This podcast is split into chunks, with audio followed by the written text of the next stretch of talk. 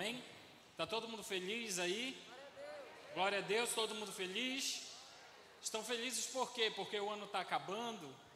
A gente sempre acha que a virada do ano é a virada do sucesso, né? A gente tem isso na mente. E hoje a gente vai conversar um pouco. É, o título da mensagem hoje é Deus ainda está no controle. Toca no teu coração, brada isso para dentro de ti. Deus ainda está no controle. Fala aí para ti. Deus ainda está no controle. Estou ouvindo ninguém, né? Tem três, né? Amém? Vamos lá, todo mundo junto? Deus. Glória a Deus, glória a Deus, glória a Deus. Eu estou cheio de expectativas hoje, o que Deus quer falar para nós aqui. Eu sei que pessoas chegaram sem esperança alguma, é, contando que o mundo é, é, tenha logo uma solução, mas o mundo nunca terá solução para aquilo que Deus tem para os nossos corações. E é por isso que hoje Deus falou muito forte que Ele ainda está no controle. Pessoas que chegaram sem esperanças hoje, eu tenho certeza que sairão cheios de expectativas de vida aqui. Esse ano eu sei que foi, gente, foi tenso. E a gente sempre gosta de estar no controle. Eu sei que ano passado, né, todo mundo no Réveillon, dizendo assim: não, vou vestir essa roupa aqui, que ano que vem a única coisa que eu quero, Senhor, é saúde. E veio um vírus aí bagunçando tudo. E hoje a gente vai falar um pouco sobre isso, que não é novo, isso não é novidade, as coisas do homem sair do controle. O homem, desde criança, ele quer ter o controle, ele quer ter um carro controle remoto, ele quer poder ter maturidade para ficar segurando o controle da TV, né? Aí a criança, o homem manda no controle até nascer um filho e querer mudar para o desenho, né? E hoje eu lembro que em relacionamento também a gente quer ter o controle de toda a situação, principalmente quando é no primeiro encontro. A gente quer ter aquele controle, quer que as coisas saiam de acordo com, a gente, com o que a gente planejou. Eu lembro que logo quando, no início é, é, do meu relacionamento com a minha esposa, a gente estava namorando, comprei um perfume caro e disse: Hoje eu vou impressionar essa mulher. É hoje que ela vai dizer: Esse homem cheiroso é para casar. Aí cheguei no ponto que a gente marcou e começou a chover. Aí me escondi num beco de, de telha, fiquei lá e veio o senhorzinho que vendia pastel e se encostou lá comigo também e começou a fritar o pastel dele. Meu Deus, Senhor, tira ele daqui. E aí ele começou a fritar. Minha esposa, minha namorada na época, a Valéria, chegou, ela ia me buscar lá de carro. Chegou, eu entrei no carro, ela olhou para mim e disse assim: Hum, estava comendo pastel? E a situação saiu totalmente do meu controle. Eu fiquei muito sem graça, porque quando as coisas saem do nosso controle, a gente não está preparado para isso. Né? E Deus, aqui em Segundo Samuel, segundo livro de Samuel, a gente vai é, é, entender um pouquinho, conversar um pouquinho sobre a Arca da Aliança. E uma coisa que eu quero trazer para vocês sobre a Arca da Aliança está em 2 Samuel, capítulo 6, a partir do versículo 1. Amém? Amém? Quem se surpreendeu que hoje eu estou de terno, né? Devem estar falando assim: só veio de terno porque vai pregar. É. Enfim, acabou, não tem mais papo. E diz assim: tornou Davi a juntar todos os escolhidos de, de Israel em um número de 30 mil, guarde esse número. Dispôs-se com todo o povo que tinha consigo, partiu para Balaá de Judá para levarem para lá para cima a arca de Deus, sobre a qual se invoca o nome, o nome do Senhor dos exércitos, que se assenta acima dos querubins. Puseram a arca de Deus num carro novo e a levaram da casa de Abinadab, que estava no outeiro, e Uzá e Aiô, filhos de Abinadab, guiavam o carro novo.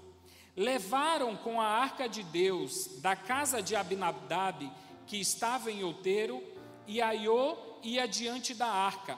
Davi e toda a casa de Israel alegravam-se perante o Senhor com toda sorte de instrumentos de pau de faia, com harpas, com saltérios, com querubim, com tamborins, com pandeiros e com símbolos. Quando chegaram à eira de Nagom, estendeu Uzá a mão ar, na arca de Deus e a segurou, porque os bois tropeçaram. Então a ira do Senhor, que acendeu contra Uzá, e Deus o feriu ali, por irreverência, e morreu ali junto à arca de Deus. Desgostou-se Davi, porque o Senhor irrompera contra Uzá e chamou aquele lugar de Pérez Uzá até o dia de hoje. Temeu Davi ao Senhor naquele dia e disse: Como virá a minha arca do Senhor? Não quis Davi retirar para junto de si a arca do Senhor para a cidade de Davi, mas a fez levar à casa de Obed-edom, o geteu Ficou a arca do Senhor em casa de Obed-Edom, o geteu, três meses, e o Senhor o abençoou e toda a sua casa. Ontem o pastor Cledson trouxe uma mensagem aí, gente, surreal, top demais. Sobrevivendo os dias maus. E ligando com a mensagem de ontem, a gente precisa entender todo esse contexto aqui, para a gente saber o que Deus quer nos falar. Uma das coisas de Gênesis a Apocalipse que a gente precisa entender, que o nosso coração precisa se curvar, é que Deus quer um relacionamento com a gente. Deus não quer outra coisa. Deus enviou o Filho porque esse relacionamento foi quebrado e ele queria resgatar aquilo que havia se perdido. Então ali é, a gente precisa entender como a arca foi parar na casa de Abinadab. A arca era a representação do próprio Deus. Deus se fazia presente. Aonde a arca estava, a gente podia invocar o nome do Senhor e Deus se fazia presente.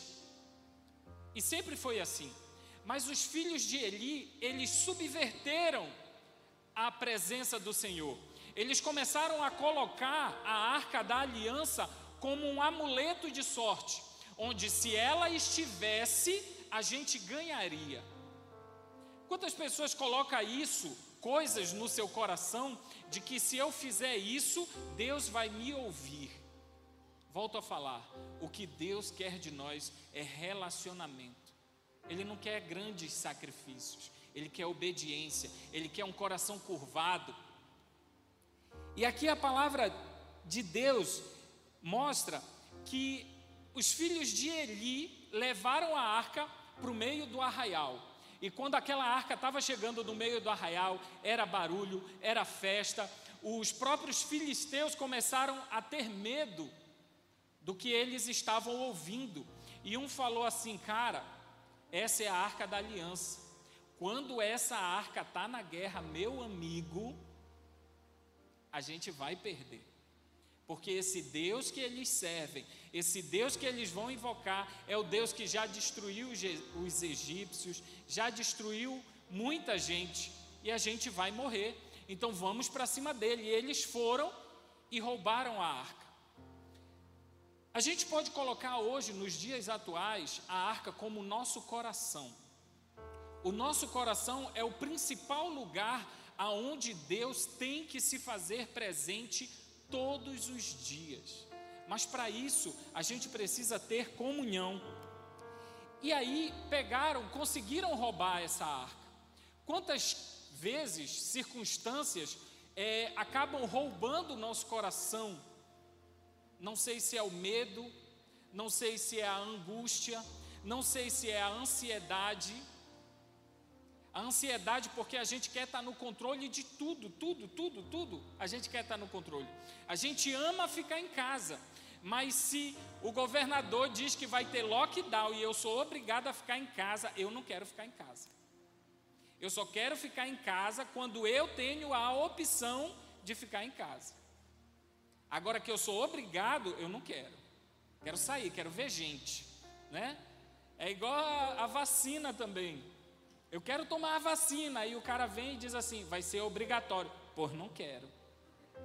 Eu só ia querer se eu pudesse escolher de tomar ou não. Agora que tem que ser, não quero. A natureza do homem, ela é desobediente. A gente não consegue obedecer às coisas. E assim mesmo, isso foi o que quebrou o relacionamento com Deus, a desobediência.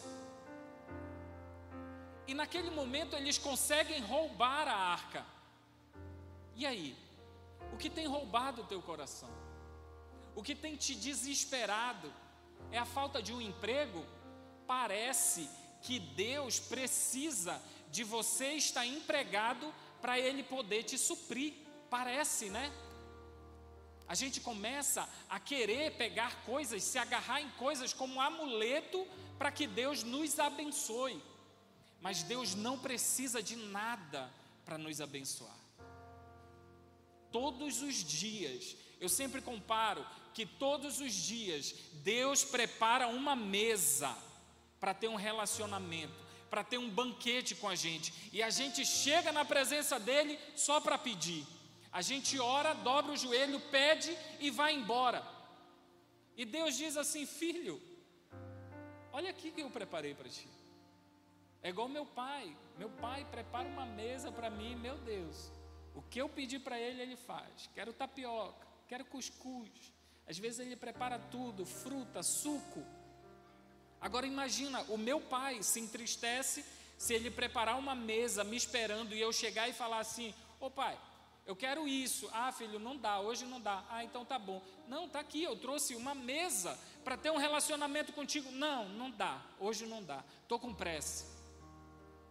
Sabe, Deus quer falar aos nossos corações o que tem roubado o nosso coração da presença de Deus. O que tem transformado o nosso coração em um coração desobediente, que a gente acha que por sermos filhos de Deus, Ele tem que fazer todas as coisas e ele faz, mas se a gente tiver um relacionamento de filho, porque a gente quer que Deus tenha um relacionamento de pai, mas a gente não se submete a um relacionamento de filho. E eles pegam a arca. Gente, presta atenção isso. Isso, cara, isso é muito top. Eles pegam a arca, os filisteus, eles matam mais de 30 mil. E eles levam para casa do Deus dele, que é Dagon. Dagon, ele é um Deus sanguinário. Ele é um Deus que o sacrifício de guerra dele são as cabeças dos derrotados. Então, aquelas pessoas que perderam a guerra são decapitadas e são levadas à cabeça para a casa de Dagon. Foi por isso que Jonas se irou quando Deus disse que era para ele evangelizar, porque se ele evangelizasse, aquelas pessoas seriam salvas. E ele disse: Cara, não vou. E Dagon coloca uma arca. Dagon, meu Deus, não é o meu Deus Dagon, mas ele é grande. E aí colocam a arca de frente para Dagon, oferecendo para Dagon. E aí no outro dia os filisteus, que ainda estão em festa, festejando, vão lá para a casa de Dagon oferecer mais sacrifícios. Quando eles chegam, aquele monumento que eles chamam de Deus estava com a cabeça enterrada, caiu de frente para a arca da aliança. E eles levantaram, eles ainda não não estavam ligados. Eles sabiam quem era Deus, mas eles ainda não foi revelado para eles. Aí eles pegam, arrumam o cara de novo. No outro dia eles vão lá para festejar de novo. E a estátua de Dagon está caída, a cabeça está degolada a tantos metros, as mãos estão decepadas e ninguém sabe o que aconteceu. E a arca está intacta. Eles começaram a temer, temer, temer, que eles quiseram se livrar da arca. Sabe, esse ponto é muito importante para quando a gente tem um relacionamento com Deus, que quando o nosso coração está cheio de Deus, não importa quem vai se levantar contra você, vai cair por terra, vai cair de cara no pó. As mãos estão atadas para fazer qualquer coisa que vá contra você, que é um filho de Deus. Satanás não tem autoridade, as suas mãos não têm poder para ir contra um filho de Deus. E aí eles começam a se desesperar. E dizem assim: caramba, o que é que vamos fazer com isso aqui? Aí tinham cinco cidades lá, cinco príncipes. Aí um fala para o outro: Ó, oh, vamos mandar para tua cidade. Aí ele diz: Credo, eu não. Essa arca é amaldiçoada. E começou a gerar tumor nos filisteus. E uma praga de ratos estava dominando a cidade. Para onde a arca ia? Aí levava para o outro lado. Aí tinha um que não queria, tinha outro, ninguém mais queria a arca. Aí dizia assim: "E agora o que que a gente faz? Devolve. Não vamos ficar com essa arca não." Sabe quantas pessoas já tentaram destruir o teu coração, mas elas não conseguem.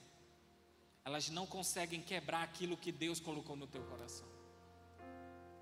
Hoje é noite de restauração. Hoje é noite de qualquer medo, qualquer coisa, qualquer palavra lançada aqui, alguém te feriu, vai ser lançado por terra. Porque essa pessoa não tem autoridade de dominar o teu coração, de segurar o teu coração, porque palavras malditas aprisionam corações distraídos. Mas o coração que está cheio de Deus, Aquele coração que sabe o Deus que serve, meu amigo, pode falar. Gente, o que falam de mim, meu Deus, top demais. Eu só falo assim: olha, Deus, aí é contigo. Não prepare e leva, não. Deixa ele ser mostrado que através de mim flui o teu poder. E a arca da aliança era isso, era essa representação. Não conseguiram destruir, mas através dela eles viram que fluía o Deus Altíssimo ali. E aí eles começaram a querer despachar. Sabe uma coisa que me chamou a atenção também nesse texto é para aquela pessoa que não está conectada com Deus, meu irmão, aquilo que gera bênção para você, se ela quiser roubar de ti, vai gerar maldição para ela. Tu tá ligado nisso? Aquelas pessoas que querem destruir, roubar o teu coração, isso vai ser maldição na vida delas. A palavra de Deus ela é muito simples, porque às vezes a gente caracteriza coisas no nosso coração. A gente acha que Deus só vai é, é, nos ungir ou falar com, com a gente se acontecer coisas extraordinárias. Existem pessoas que parece que Deus tem que se revelar todo dia. E na arca, e, e, e, na arca da aliança, é a própria representação das coisas que Deus fez para aquele povo. E eu lembro que eu estava estudando sobre essa palavra, aí teve uma hora que deu um nó, eu disse, Senhor, aqui eu não entendo não, te revela aí, te revela Senhor, te revela. Eu orei mais forte ele disse assim, vai para EBD, vai para a escola dominical, menino. Eu disse, opa, entendi, Senhor, vou ligar para o pastor Gilvani. Mas era 5 horas da manhã ainda, eu mandei mensagem. Né, pastor? Aí depois o pastor respondeu, e aí a gente conversou. Quantos aqui frequentam a escola dominical? Ai, graças a Deus, oito pessoas. Tem espaço, viu, gente? Tem bastante lugar ainda. Né? Glória a Deus. Olha aí, pastor Giovanni. Terminar o culto, fique lá com a lista. E a gente precisa estar conectado com uma coisa: o que Deus quer, relacionamento. Sabe por quê? Porque as coisas de Deus só são reveladas para quem tem um relacionamento com Ele. Estão entendendo? Vocês estão aqui, como diz nosso, nosso pastor Mac, pastor. Vocês estão aqui? Tem alguém comigo aqui? É? E esse relacionamento é algo tão grandioso que a gente começa a perceber que as pessoas, quando quiseram matar Jesus, eles precisaram de uma ajuda. Ah, ajudas. Né? Precisaram de uma ajuda, porque eles não sabiam reconhecer quem era Cristo. E aí eles falam assim: ó, tu vai lá, beija. E aí a gente vai saber. Ele disse: beleza, aquele que eu beijar, esse é Cristo. Opa, beleza. Mas a pessoa que está conectada reconhecia quem era Cristo. A mulher que estava conectada, ela se rastejou até chegar na presença de Cristo. E sem ela olhar para saber se era realmente Ele, ela começou a sentir quem era Cristo e estendeu a mão e tocou na orla do vestido e sentiu a conexão com Cristo e foi restaurada. A gente precisa de relacionamento. Deus nos chama para um relacionamento. A gente precisa entender que o controle de Deus é muito maior do que as nossas opiniões. Às vezes a gente quer estar no controle, mas Deus vem e começa a misturar, e começa a balançar. E as coisas começaram a acontecer. Percebam que há muito tempo essa arca estava na casa de Abinadab, cerca de aí uns 20 anos, de quando aconteceu dos filisteus roubarem, devolverem, e foi por aí. Foi muito tempo de Abinadab. Mas a Bíblia ela não relata com tanto carinho como ela fala de Obed-Edom. Três meses a arca passou ali. Vocês percebam que muita coisa aconteceu para essa arca chegar nessa casa. Muita coisa aconteceu esse ano para hoje você estar aqui. Muita coisa. Muita coisa. Muita coisa. Sabe, a arca, ela nunca deixou de ser arca. A manifestação ali dentro do maná que estava ali, que nunca ficou podre, porque vocês sabem, o maná, a pessoa tinha que pegar e comer, não podia guardar para o outro dia, exceto sexta, que guardava para sábado. Mas ali na arca, Estava ali um pouquinho do maná, estava as tábuas da lei e estava o cajado também, que floresceu e que germinou até amêndoas ali. E a gente começa a perceber no nosso coração o que tem fortalecido o nosso coração. Algumas pessoas precisam de que Deus se revele todo dia para elas. Algumas pessoas acham que Deus tem que fazer, abrir o mar todo dia. Ah, porque agora eu vou ter que atravessar, vou evangelizar ali com os ribeirinhos. O barco com o pastor Márcio já foi. Se Deus quiser que eu vá, ele vai abrir o rio agora. Ei, para. Dá uma segurada aí, tá? Por favor. Porque Deus ele já se revelou. Está aqui, ó. Essa é a maior revelação de Deus para a nossa vida. Tudo que a gente precisa está aqui. Nos maiores momentos de angústia, está aqui o nosso consolo.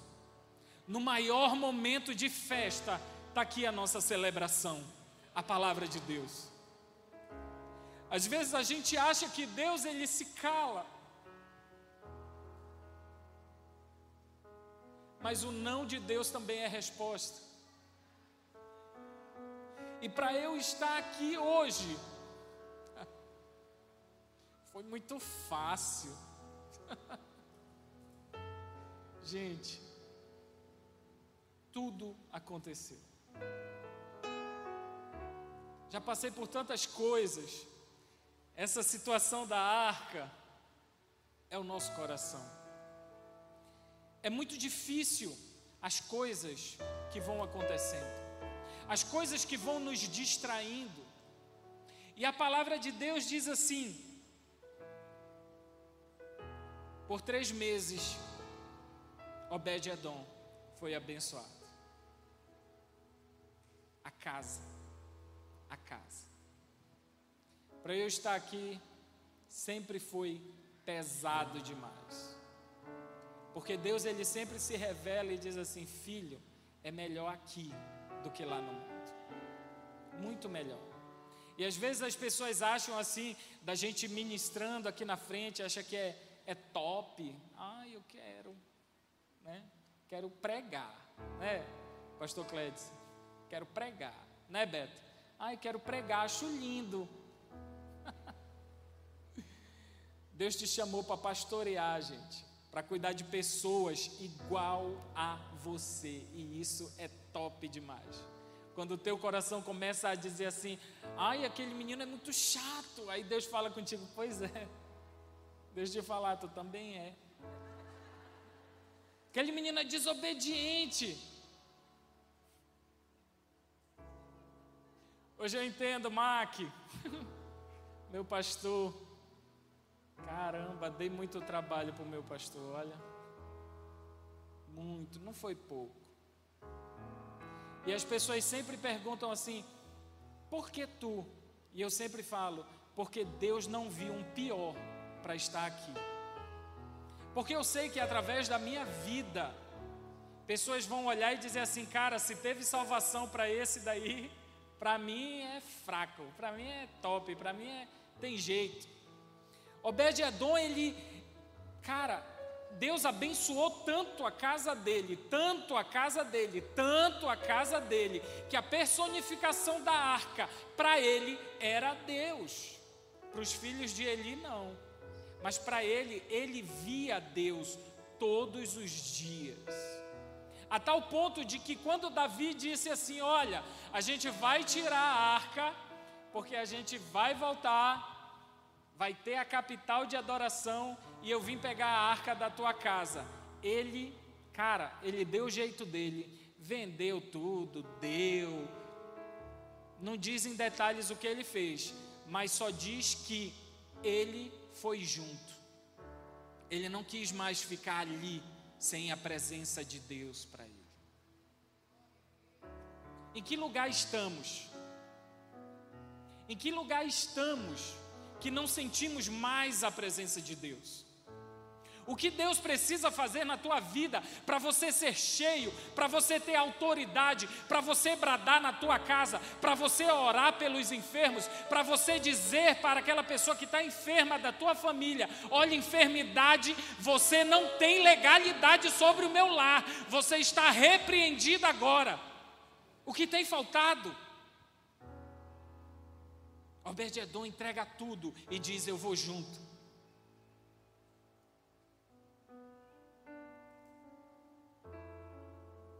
Sabe, o véu se rasgou. A gente não precisa mais de sacrifícios vivos, porque o maior sacrifício foi te dado, foi dado para você, sabe? E é um momento assim que o sacrifício de Cristo é algo muito delicado na minha vida. Porque eu olhar para Cristo sendo sacrificado por mim, é eu ver que eu sou tão pecador que ele não poderia fazer isso por mim, por merecimento. Mas eu às vezes imagino quando eu me deparo, eu imagino ele olhando para mim dizendo assim: "Filho, porque tu merece, te cala, para. É porque eu sou teu Deus. É porque esses três meses de Obed-Edom não é nada para o que ele viveu depois. Esse ano de 2020 é o ano que a arca de Deus voltou para os lares. É o momento que a gente sentia a presença de Deus. A minha esposa passou muito mal logo no início Ninguém sabia de nada, ninguém sabia o que tratava, ninguém sabia o que tomava. No entanto, que quando a gente foi no médico, o primeiro médico disse assim para ela: Olha, não sei o que é não. Se continuar sentindo, procura um psicólogo. Ninguém sabia o que estava acontecendo. E a gente, de repente, o pastor Mac pega com dor no coração e diz assim: Gente, a gente precisa suspender os cultos da igreja. a arca voltou para os lares. E sabe, esse ano de 2020 foi algo tão esclarecedor. Foi algo Deus dizendo assim para a gente: filho, tu precisa ter um relacionamento comigo. E não é de domingo, porque Deus te chamou para ser noiva não foi para ser ficante, né? Ficante, os adolescentes aí, né? Ficante, ai não, tio, estou só ficando, vai te converter. Nem idade tu tem, menino, né? Deus não te chamou para ser ficante dele, para ter um encontro de final de semana. Deus te chamou para ser noiva, para criar um relacionamento. Quando eu estava no meu noivado, eu tinha que ficar ligando para minha esposa todo dia para saber o que, que a gente ia fazer, como era que ia fazer, o que, que a gente tinha que comprar, o que era o primeiro passo. Deus te chamou para ser a noiva dele. Ele quer falar contigo todos os dias, Ele quer ter um relacionamento contigo todos os dias, Ele quer falar para ti, filho, tu precisa vir para mim, tu precisa entregar o teu coração. Eu não te quero de flerte casual.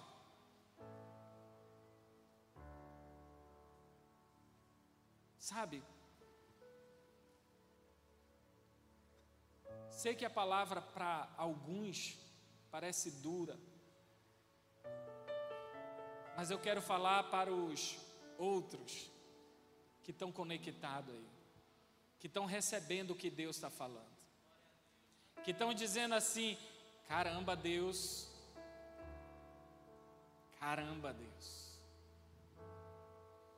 Porque às vezes eu ouço ministrações que não era a que eu queria ouvir. E eu chego em casa ainda chorando porque não era o que eu queria ouvir. Que me confrontou tão grande. Eu fico é, né? Tá. Tá bom, né, Deus? Tem que mudar, né? Então é. Vou mudar, né, Senhor? A gente fica resmungando ainda. Deus está tratando, Deus está trabalhando e a gente quer ficar resmungando com Deus. Vamos ficar em pé?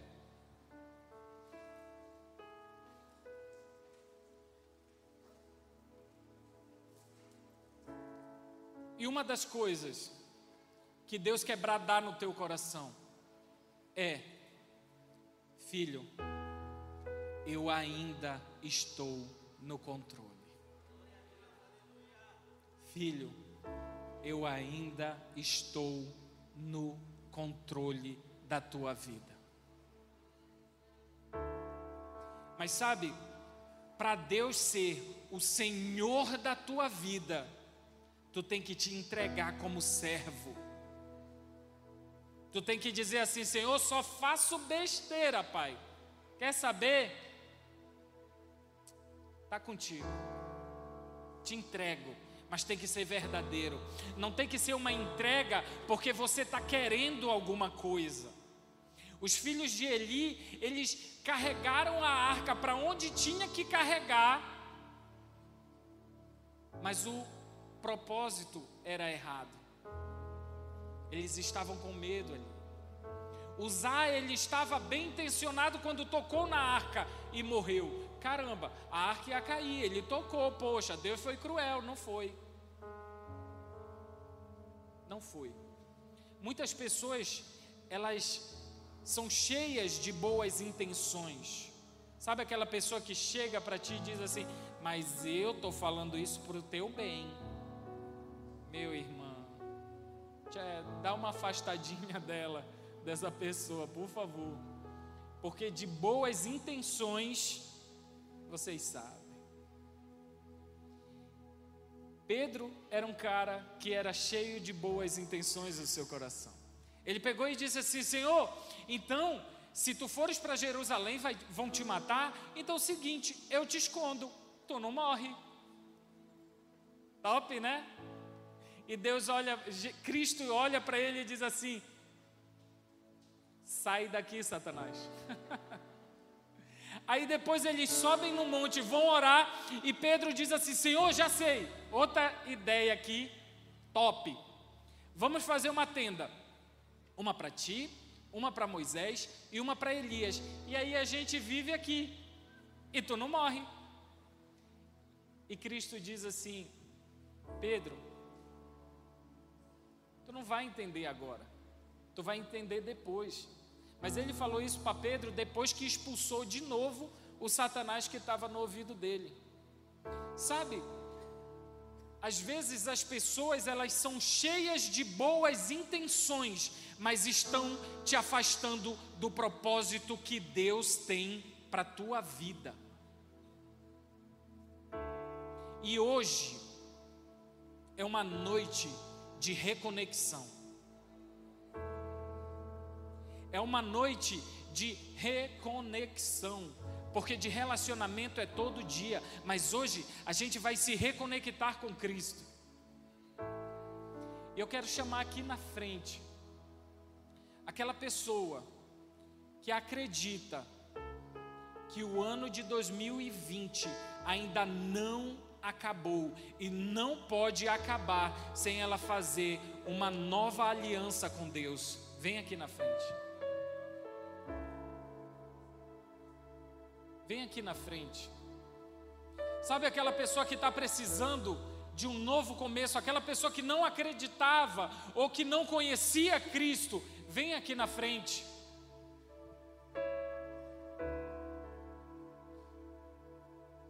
Deixa Deus tocar o teu coração. Deus ele quer fazer tanto, tanto, tanto, mas a gente precisa se inclinar. Onde está a primeira pessoa? Pode vir.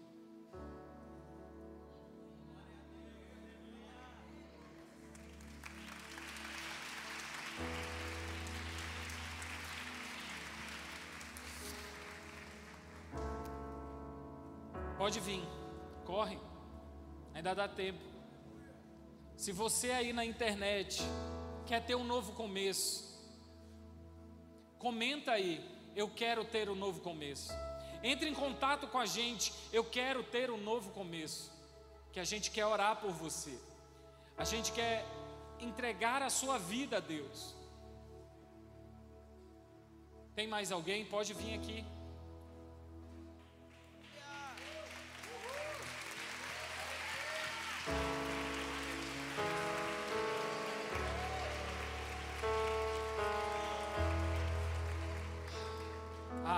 Chegou no arraial. É dia de festa. É dia de brado de vitória. É dia de mostrar para o inferno que as suas portas não irão prevalecer contra a igreja do Senhor.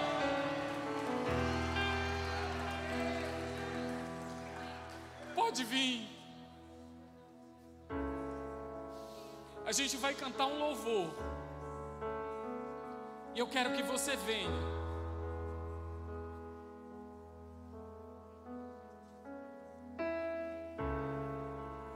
Pode vir.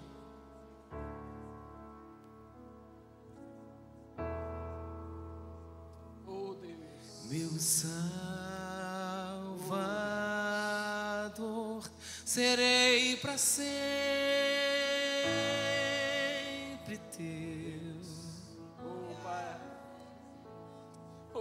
Meu libertador, serei para sempre teu. Meu Salvador.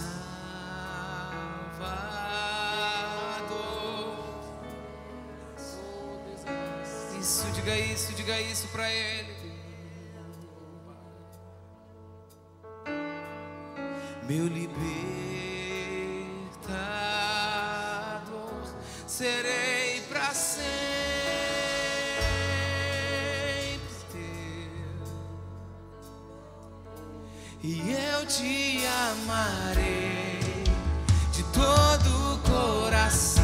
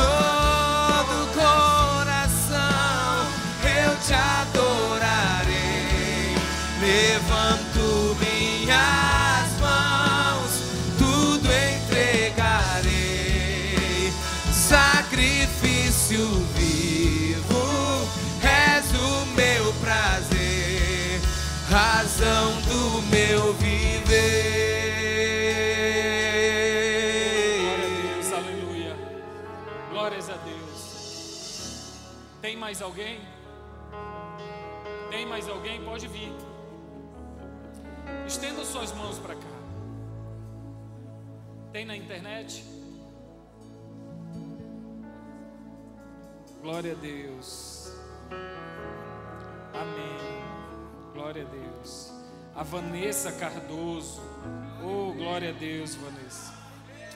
Glória a Deus, glória a Deus. Pessoal testemunhando. Deus eterno e santo. Que alegria. Glória a Deus. Amém. Estenda suas mãos para cá. A arca da aliança voltou para o arraial. Hoje é dia de festa. Hoje é dia de brado. Hoje é dia de relacionamento. Hoje é dia de entrega. Deus eterno e santo. Olha para cada pessoa aqui, Senhor. Para cada pessoa que inclinou o seu coração, Senhor. Que está entregando o teu cora o coração a Ti, Pai eterno e santo. Que está falando que o ano de 2020 ainda não acabou, Pai eterno e santo. Porque Tu tens bênçãos sem medidas para derramar sobre esses corações. Pai eterno e santo, olha para suas mentes, Senhor. Blinda para que nada, para que o inimigo não venha entristecer, para que o inimigo não venha roubá-los. Deus eterno e santo, fortalece, Senhor, esses novos começos aqui, Pai. Esses corações que estão sendo entregues a Ti, Pai eterno e santo. Oh Deus da glória, Pai eterno e santo, olha para cada um, Deus, para cada um, Deus. Amém, Senhor, e amém. Olhem para cá, olhem para mim. Olhem para mim. Deus é o nosso Pai. E Ele ama cada filho, cada filho, cada filha por igual. Não tem diferença. E por Ele amar todos os filhos igualmente, hoje a gente apresenta para vocês a nova família de vocês. Uma família de amor, uma família que vocês podem chegar juntos. Quando eu falar três, vocês vão virar e vão conhecer a nova família de vocês, amém? É um, é dois e é três. Pode virar, olha essa família maravilhosa. Olha essa família. Eita Deus. Oh Pai eterno e santo Deus. Glória a Deus. Glória a Deus. Amém, Senhor. Amém, Deus.